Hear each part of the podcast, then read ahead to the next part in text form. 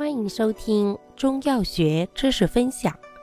今天为大家分享的是消食药之麦芽。麦芽性味归经：肝、脾，归脾、胃、肝经。性能特点：本品甘益中，平不偏，芽生发，焦味健胃，主入脾胃经。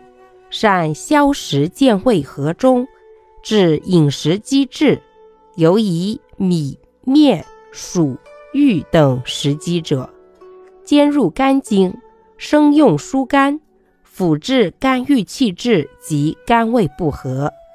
此外，大量用回乳消胀，用于断乳、乳房胀痛等。功效：消食和中，回乳，疏肝。主治病症：一、食积不化，消化不良；二、妇女断乳或乳汁淤积之乳房胀痛；三、肝郁气滞，肝胃不和。用量用法：内服，煎汤，十至十五克，大剂量可用三十至一百二十克，或入丸散。消积宜炒焦用，疏肝宜生用，回乳可用至一百二十克。